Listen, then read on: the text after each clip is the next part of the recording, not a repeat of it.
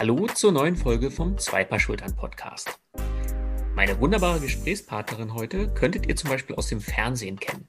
Vielleicht habt ihr auch ihr Buch gelesen oder hattet selbst schon mal die Gelegenheit, euch von ihr coachen zu lassen. Egal wo ihr Dr. Stefanie Robbenbayer kennengelernt habt, bei euch sollte auf jeden Fall hängen geblieben sein, dass Eltern die besseren Führungskräfte sind. Und darum geht es jetzt auch in der heutigen Folge. Wir sprechen darüber, warum es vielen Eltern so schwer fällt, sich ihrer Fähigkeiten überhaupt erstmal bewusst zu sein. Und wir stellen uns die Frage, wie bringen wir denn die Arbeitgeber dazu, Eltern wirklich wertzuschätzen? Ich wünsche euch viel Spaß bei der heutigen Folge und lasst euch gerne inspirieren. Hallo Stefanie, schön, dass du dir heute Zeit für unser Gespräch nimmst. Hallo Robert, sehr, sehr gerne.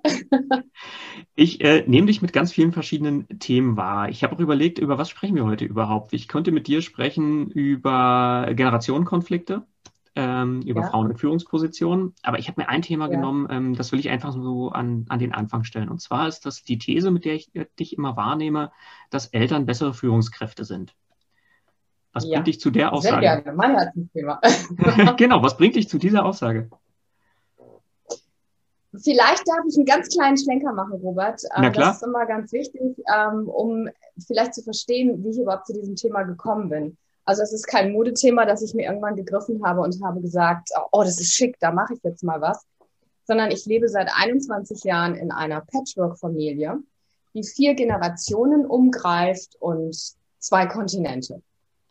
Das heißt, mein Mann ist 20 Jahre älter, war 40 Jahre Unternehmer. Ich habe zwei Bonussöhne oder Stiefsöhne, ähm, die sind 43 und 39 und ich habe eine eigene leibliche Tochter, die ist 11 und ich habe von dem einen Bonussohn, der, der in Kanada, das ist der zweite Kontinent, wohnt, habe ich auch noch zwei Enkelkinder, die sind sieben und vier. Warum erzähle ich dir das und den Zuhörern? Weil ich im Laufe der ersten Jahre mit dieser Patchwork-Familie ganz viele Gespräche geführt habe am großen Küchentisch und habe dann quasi wie eine Moderatorin oder eine äh, Mediatorin agiert, also meinem Beruf adäquat und habe festgestellt, okay, man muss hier verschiedene Generationen, verschiedene Mindsets, verschiedene Kulturen, Hintergründe, weil die ja aus einer Erstfamilie kommen. Man muss auch die Kontinente und deren Historie ein Stück weit verbinden. Und das war ein ziemlich großer Schuh, den ich mir da angezogen habe. Und irgendwann habe ich gemerkt, Moment mal, das, was ich hier mache als sogenannte Stiefmutter, Schwiegermutter, Granny und als leibliche Mama, das hat unwahrscheinlich viel mit Führung zu tun. Und ich habe dann begonnen, das, was ich selber tue, um diese vier Generationen zu führen, in Anführungsstrichen, habe ich mal aufgeschrieben und habe das dann verglichen mit den Inhalten, die ich zum Beispiel in Führungsworkshops oder in Führungscoachings ähm, für die ich sensibilisiere. Ich sage immer ungern doziere, sondern ich versuche immer nur Menschen zu sensibilisieren. Und siehe da, ich habe ganz viele Parallelen festgestellt und dann habe ich mich so ganz zaghaft ähm, in die Praxis gewagt und habe in den ersten Workshops mit Führungskräften, ähm, überwiegend damals noch Männer, ähm, habe ich so Beispiele aus meinem eigenen Familienleben genommen, um dir, den Zuhörern, ein Beispiel zu nennen, wenn ich über Vorbild gesprochen habe, warum es so immens wichtig ist, als Führungskraft ein Vorbild zu sein und wirklich authentisch zu sein und Walk the Talk zu machen, dann habe ich das Beispiel angebracht, wenn jemand einen Sohn hat oder eine Tochter, was machen Sie denn, wenn Ihr Sohn und Ihre Tochter jetzt raucht zu Hause? Und Sie möchten das aber nicht. Und Sie sind aber selber Raucher. Wie kriegen Sie das dann hin, Ihre Tochter, Ihren Sohn zum Nichtrauchen zu bewegen? Wenn sie selber eben das Gegenteil tun. Und siehe da, die Runde sagte, wow, das ist schwer. Und schon waren wir beim Thema Vorbild sein. Es klappt natürlich besser, wenn man selber mit gutem Beispiel und Vorbild vorangeht. Und mehr und mehr habe ich diese Synergieeffekte oder ein Kollege von mir nennt es Spillover-Effekte herausgearbeitet, habe angefangen, wirklich eine Stoffsammlung zu machen, habe 2016 dazu ein kleines Booklet ediert, habe ganz viele Artikel dazu geschrieben und lasse es seitdem, also seit jetzt knapp fünf Jahren, immer wieder in meine Arbeit einfließen. Und ich stelle fest, dass fast alle Menschen, und jetzt komme ich zum Kern meiner Antwort, d'accord sind, dass Führen zu Hause, wenn man das denn richtig betrachtet, in der Selbstreflexion ganz viel Ähnlichkeiten hat zu Führung in einem Unternehmen. Und mir geht es darum, Robert, dass sich die Führungskraft, der Mensch, der Mann, die Frau selbst reflektiert Und ähm, es hat nichts damit zu tun, dass man Kinder und Mitarbeiter auf eine Stufe stellt. Das meine ich überhaupt nicht. Ich meine die reine Selbstreflexion. Bin ich zu Hause Vorbild? Setze ich zu Hause Ziele? Gebe ich zu Hause Feedback? Motiviere ich zu Hause? Gebe ich zu Hause Sicherheit? Führe ich vernünftige Gespräche? Höre ich aktiv zu? Du merkst, ich könnte jetzt noch viel, viel, viel mehr erzählen. Und alle diese Dinge sind auch Bestandteil meiner Arbeit in Workshops und in Coachings für Führungskräfte. Und es lag für mich, fand ich es einfach sehr, sehr naheliegend, ähm, dass Menschen ein Beispiel haben, nicht aus der großen Literatur der Managementwelt von tollen, großen, berühmten Kollegen, sondern dass sie sich ganz klassisch im eigenen Leben reflektieren können und das, was sie in dem einen Bereich machen, sprich in der Familie, in den anderen Bereich übertragen. Geht natürlich auch zu versa. Und nach vielen Jahren damit arbeiten, habe ich festgestellt, wow, wenn jemand Familie hat und wirklich diese Führung in der Familie übernimmt, ist er so geschult in der Führung, in Anführungszeichen, wenn er sich dessen auch wirklich bewusst ist und es reflektiert, dass er wirklich auch eine bessere Führungskraft sein kann. Siehst du da einen Unterschied zwischen, zwischen Vätern und Müttern? Fällt es Müttern dann ähm, vielleicht sogar leichter, in eine Führungsrolle reinzukommen, ähm, nachdem sie Eltern waren? Oder Eltern ich würde gerne, sind? Ja, ich danke dir für diese Frage, weil sie passt perfekt zu meinem Leben im Moment. Ich hatte gestern tatsächlich einen Arzttermin und äh, mein Arzt ist Professor und damit natürlich Führungskraft. Der leitet eine ganze Klinik. Und wir kamen in einem Gespräch auch auf das Thema, wie man sich als Professor, als Chef so verhalten sollte.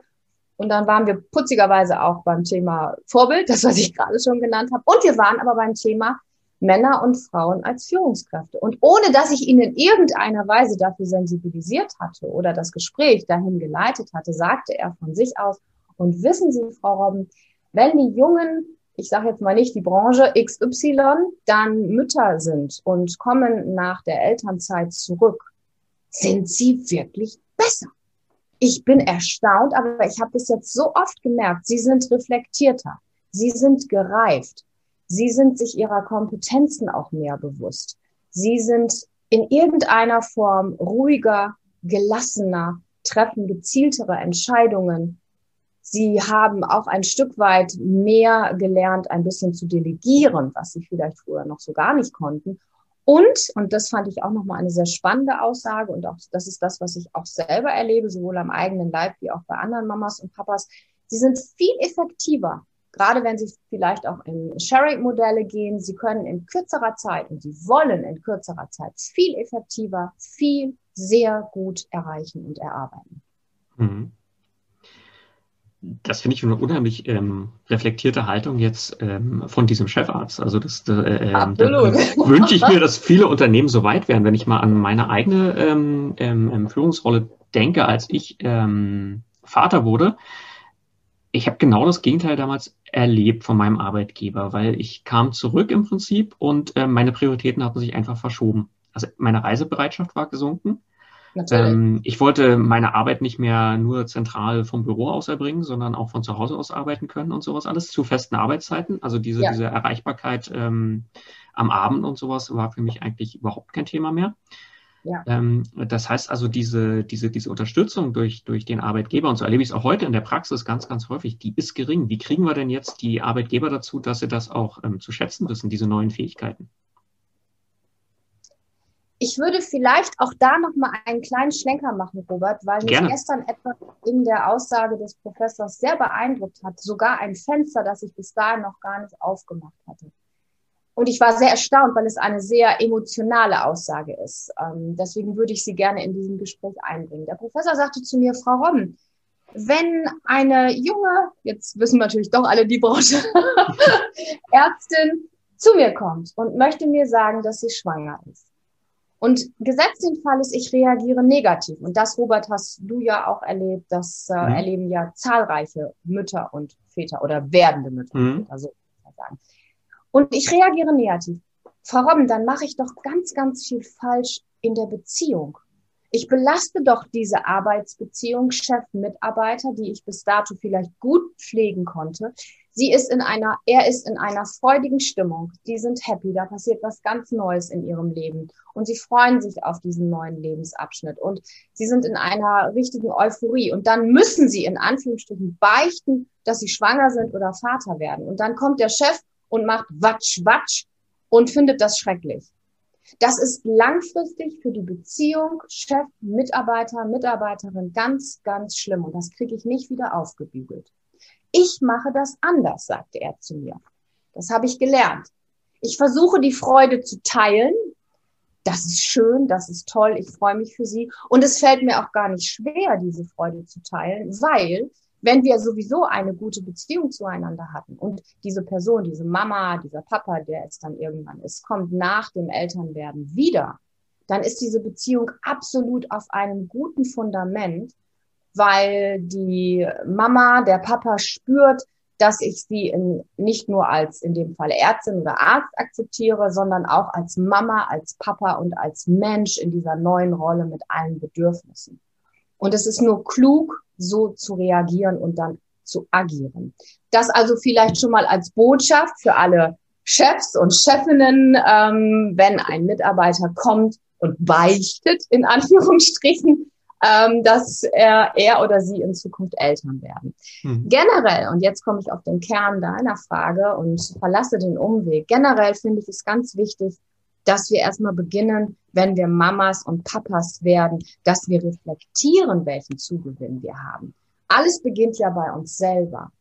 Viele Menschen, glaube ich, die werden Mamas und Papas und das ist toll. Ähm, und sie stellen auch fest, dass sie Dinge tun können, von denen sie vorher gar nicht wussten, dass sie das können. Sie stellen fest, dass sie Kräfte haben, von denen sie gar nicht wussten, dass sie diese Kräfte haben. Aber sie reflektieren darüber nicht. Sie nehmen das zur Kenntnis, weil das ein Naturgesetz. Wenn man Mama und Papa ist, dann macht man ja halt die Dinge aufgrund der Tatsache, dass man dann ein Baby zu versorgen hat oder eben Kinder. Wenn ich aber die Möglichkeit gebe, und ich finde auch das ist schon etwas, was in der Philosophie eines Unternehmens sein kann, wirklich, dass der zukünftige Papa und die zukünftige Mama sich wirklich auf seine Rolle vorbereitet, dass er auch vielleicht gezielt darauf mal achtet, welchen Ressourcen und Kompetenzgewinn er denn hat. Und vielleicht auch gleich schon, während er das feststellt, wow, ich kann hier auf einmal Vorbild sein, ich kann auf einmal ähm, viel gelassener reagieren, ich kann auf einmal, wenn ich nicht mehr kann, auch delegieren und mir für eine Stunde eine Nanny holen ich kann, wenn mein Kind älter wird und ich versuche ihm das Fahrradfahren beizubringen, es motivieren, zum 30. Mal aufs Fahrrad zu steigen und ähm, immer wieder, das fängt ja noch früher an, fällt, fällt mir gerade auf beim Laufen lernen, das ist auch ein Beispiel. Ich kann es ermuntern, 50 Mal wieder aufzustehen nach dem Fallen und äh, motiviert zu sein, das Laufen zu lernen. Wenn ich das ganz bewusst reflektiere und mich dann auch traue, das anzuerkennen und im nächsten Schritt zu kommunizieren, und damit dann auch im Unternehmen zu agieren und auch beim Chef dann auf das Wohlwollen treffen und auf die Neugier, ja, zu schauen, wie hat dieser Mensch sich verändert. Ich glaube, dann wären wir schon einen riesen Schritt weiter. Und das hat einfach mit dem Mindset, mit der Einstellung, mit der Haltung sowohl der Eltern zu tun, wie auch natürlich mit dem Chef und gerne auch Robert mit den Kollegen. Mhm. Mhm, auf jeden Fall. Äh, ich möchte unbedingt nochmal diesen, diesen ersten Appell, den du gerade ähm, gegeben hast, den möchte ich unbedingt nochmal mitnehmen, weil das ist so eine wichtige ähm, Sache, wo du sagst, also der Chefarzt ist im Prinzip in der Lage, in dem Gespräch seine Freude über die Schwangerschaft der Mitarbeiterin auszudrücken. Ja. Da versagen so viele Führungskräfte ja. bei diesem Punkt. Und hier äh, kann ich einfach, also das, das muss ich jetzt deshalb einfach nochmal aufgreifen gerade. Ähm, bereitet euch auf diese Situation vor. Alle Führungskräfte, die jetzt gerade zuhören, ja. jeder Mitarbeiter, jeder Mitarbeiterin kann an jedem Tag zu euch kommen und sagen, ich werde Elternteil. So, Jetzt überlegt, was, was macht diese Situation mit euch? In diesem Moment gehen bei euch vielleicht ähm, betriebswirtschaftliche Zahlen durch den Kopf. Ähm, ihr, ja. ihr, ihr seht, dass ihr äh, Projekte nicht mehr beenden könnt oder sonst irgendwas.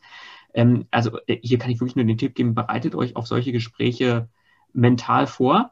Übt das von mir aus ein, den Gesichtsausdruck und das, was ihr den Leuten wünscht, weil in dem Moment denkt ihr vielleicht was ganz anderes.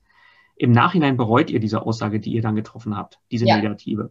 Also bereitet euch auf diesen Moment vor, teilt die Freude, diese Teilen der Freude, das finde ich gerade so schön. Also sich wirklich für einen Mitarbeiter, eine Mitarbeiterin zu freuen, ähm, dass sie Eltern werden ähm, und zu wissen, die stehen mir auch hinterher wieder zur Verfügung, weil sonst lauft ihr einfach auch Gefahr, dass diese Mitarbeiter unmotiviert oder gar nicht ähm, aus der Elternzeit zurückkommen.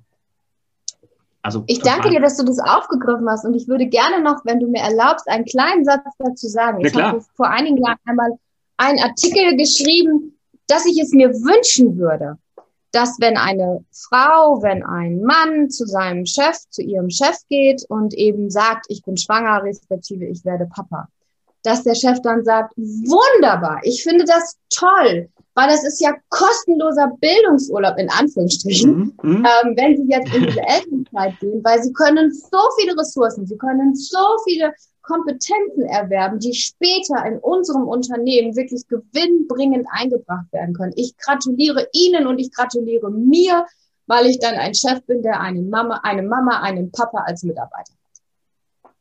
Wunderbar. Bildungsgutschein statt Elterngeld. ich würde auch da nochmal einen Schlenker machen, weil, Robert, in den hm? nordischen Ländern ist man schon so weit, in Anführungsstrichen.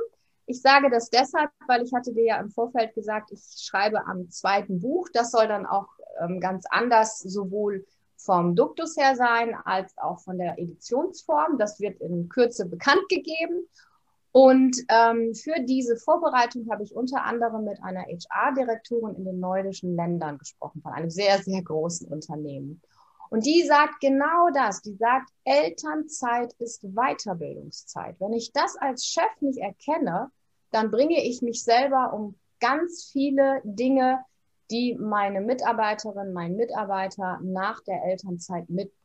Wenn ich dafür nicht sensibilisiert bin, wenn ich nicht schaue, wenn ich sie nicht als Mensch, als Ganzes eben in dem Sinne als Mutter und als Vater dann betrachte, dann kann ich den neuen, in Anführungsstrichen, Mitarbeiter, die neue Mitarbeiterin gar nicht mehr wirklich wahrnehmen und wertschätzen. Und das finde ich eine ganz wunderbare, kluge Aussage.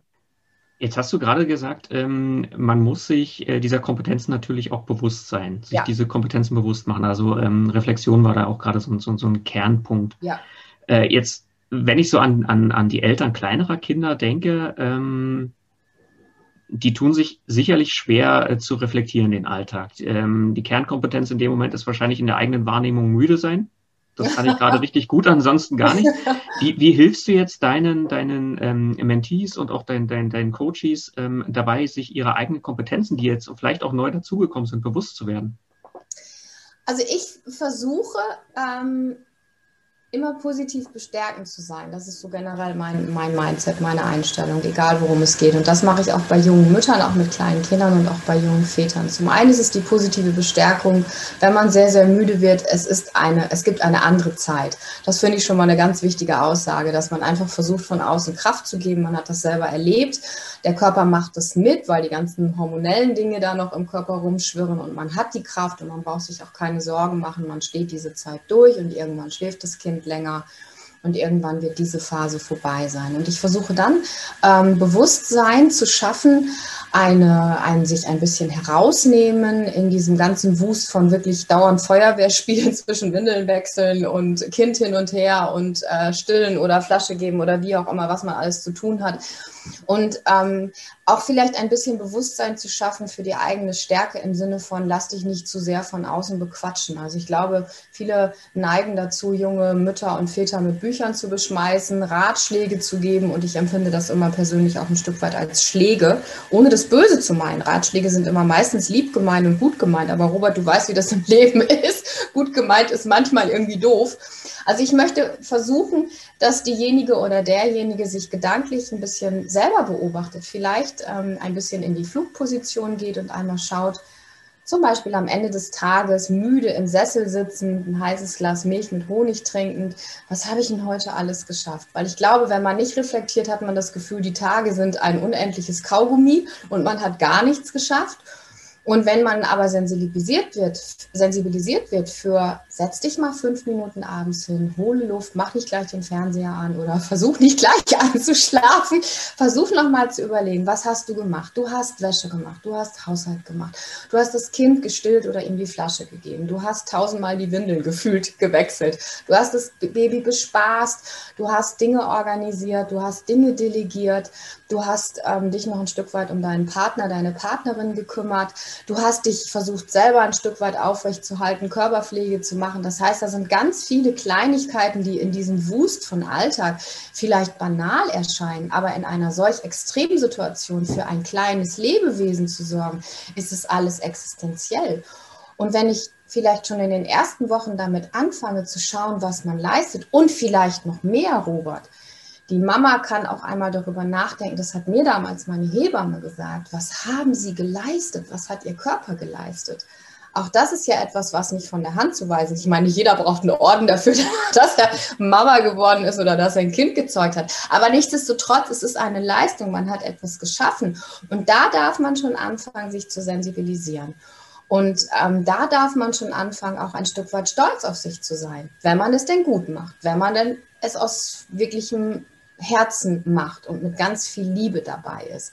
Da fängt das Selbst, in Anführungsstrichen, Bewusstsein einer guten Mama und eines guten Papas schon an, auf das wir aufbauen können mit jedem Lebensjahr der Kinder, ähm, Ressourcen zu beobachten, Kompetenzen zu beobachten, die wir haben, die wir leben und die wir ausweiten oder vielleicht sogar neu erwerben durch Mama und Papa sein. Jetzt ist man sich dieser, dieser neuen Möglichkeiten bewusst. Das heißt also, man hat wirklich reflektiert, man ist sich ja. ähm, dessen bewusst. Ähm, wenn ich so an deine, deine Arbeit denke und wofür du stehst, ich nehme dich ganz oft immer im, im Kontext Chancengleichheit, Frauen in Führungspositionen auch äh, wahr. Ja. Wenn ich so an meine Arbeit ähm, gerade mit, mit äh, jungen weiblichen Führungskräften auch denke, dann merke ich ganz oft, dass Frauen dazu neigen, ich fürchte, ich pauschalisiere gerade ein bisschen, äh, korrigiere mich da bitte gerne, ähm, ja. aber dass Frauen dazu neigen, ähm, ihr eigenes Licht so ein bisschen unter den Scheffel zu stellen. Ja. ja. Erlebst du das auch in deiner Arbeit? Ja? ja, ja. Also vielleicht gleich vorneweg, um uns beide ein bisschen zu entlasten. Alles, was wir jetzt gleich reden werden, ist natürlich pauschalisiert. Und das hat, das habe ich gestern auch wieder in dem Gespräch mit dem Professor ähm, gemerkt. Und das ist putzig, dass wir gerade heute sprechen, weil es so, also mich hat es gestern so berührt, dass es wie, es war so ein Zufall, dass wir auf dieses Thema kamen, aber es war so eine wahnsinnig gute Vorbereitung auf unser Gespräch heute. Ja, ich bin der festen Überzeugung, es gibt nicht nur die gläserne Decke aufgrund von Strukturen, die über Jahre männlich geprägt waren, weil wir ein Rollenbild hatten in den 50er Jahren, Frauen, Küche, Kinder, Kirche meinetwegen auch noch und Männer gehen arbeiten und ähm, das hat sich erst im Laufe der Jahrzehnte ein Stück weit gewandelt, sondern ich glaube auch fest daran und auch das ich hatte ja gesagt, Vorsicht, Pauschalisierung. Aber ein großer Teil von Frauen neigt dazu, diesen Mental Load unwahrscheinlich stark zu spüren. Das heißt immer dieses schlechte Gewissen. Ich muss doch eigentlich bei den Kindern sein. Ich muss doch eigentlich dies und das und jenes und ich darf doch gar nicht so forciert Karriere machen.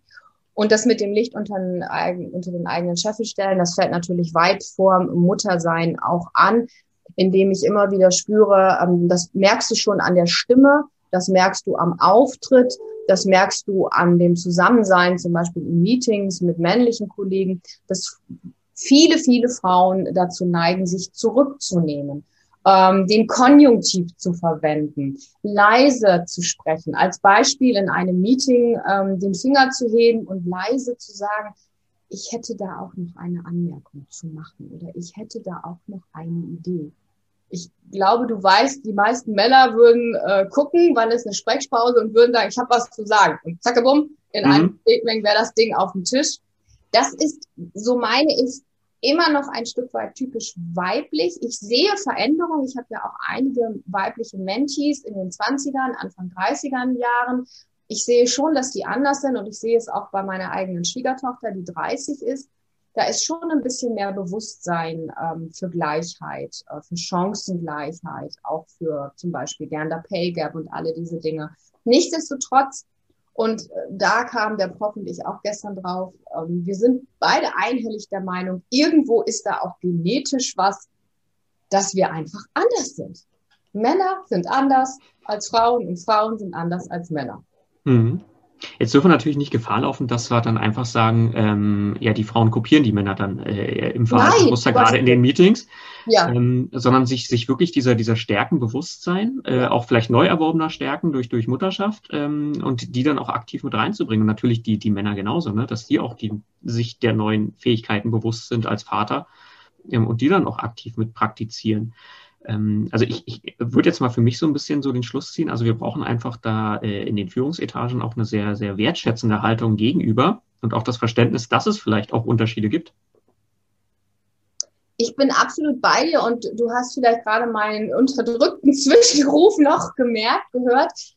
Ähm, eines der Sätze, die ich immer wieder zu den Coaches sage oder zu den Mentis sage, wenn ich eben höre, oh, dann mache ich es halt wie die Männer oder dann muss ich halt ein bisschen dominanter sein oder ein bisschen männlicher auftreten, dann schreie ich mal innerlich, um Gottes Willen, nein. Bitte versuche dir deine Weiblichkeit zu bewahren. Bitte versuche dir deine Neigung, doch stärker sozial und emotional und empathisch kompetent zu sein, zu bewahren. Lebe diese Art, weil das bist du. Das ist dann, und das hatte ich am Anfang schon mal gesagt in einem anderen Kontext, das ist dann Walk the Talk, das ist Authentizität. Und ich glaube, wir brauchen nicht Gleichheit von Männern und Frauen, weil ich glaube wirklich, Robert, das ist Quatsch mit Soße, weil Männer sind nicht wie Frauen äh, und Frauen sind nicht wie Männer. Und das ist ja auch gut so. Alles andere wäre ja Käse. Ganz abgesehen davon müssen wir ja, wenn wir dieses Fass aufmachen, Robert, noch über die vielen anderen Dispositionen sprechen, ja. die wir jetzt ja auch öffentlich leben dürfen. Es gibt ja gar nicht mehr nur Männlein und Weiblein. Ich glaube, genau wie du sagst, wir brauchen generell mehr Neugier auf den anderen. Wir brauchen mehr Offenheit wir brauchen mehr Respekt und Wertschätzung. Und ich bin gerne in der gewaltfreien Kommunikation unterwegs. Und damit würde ich gerne mein Statement beenden. Ich glaube, es ist viel wichtiger zu beobachten, ohne immer gleich zu bewerten, ohne immer gleich im Kopf eine Schublade aufzumachen, sondern wirklich mal sein Gegenüber respektive eine Situation zu beobachten und vielleicht dann zu hinterfragen und zu verstehen. Und dann wären wir, glaube ich, schon drei Schritte weiter. Das ist so ein schönes Schlusswort, Stefanie. So, das lassen wir jetzt genauso stehen. Das unterstreiche ich jetzt noch, da packe ich noch drei Ausrufezeichen ran. Sehr gerne. Ähm, und ich danke dir wie verrückt für dieses Gespräch, dass du dir die Zeit genommen hast. Du hast jetzt auch äh, andere Themen um die Ohren wie Homeschooling etc. eigentlich. Also vielen, vielen Dank äh, für deine Zeit und für den wunderbaren Input. Sehr, sehr gerne, immer wieder gerne. Und ich freue mich schon auf die Ausstrahlung. Mach's gut, bleib gesund. Danke, Bis bald. Tito. Tschüss. Hat dir die Folge gefallen? Dann empfehle uns doch gerne weiter und abonniere unseren Kanal.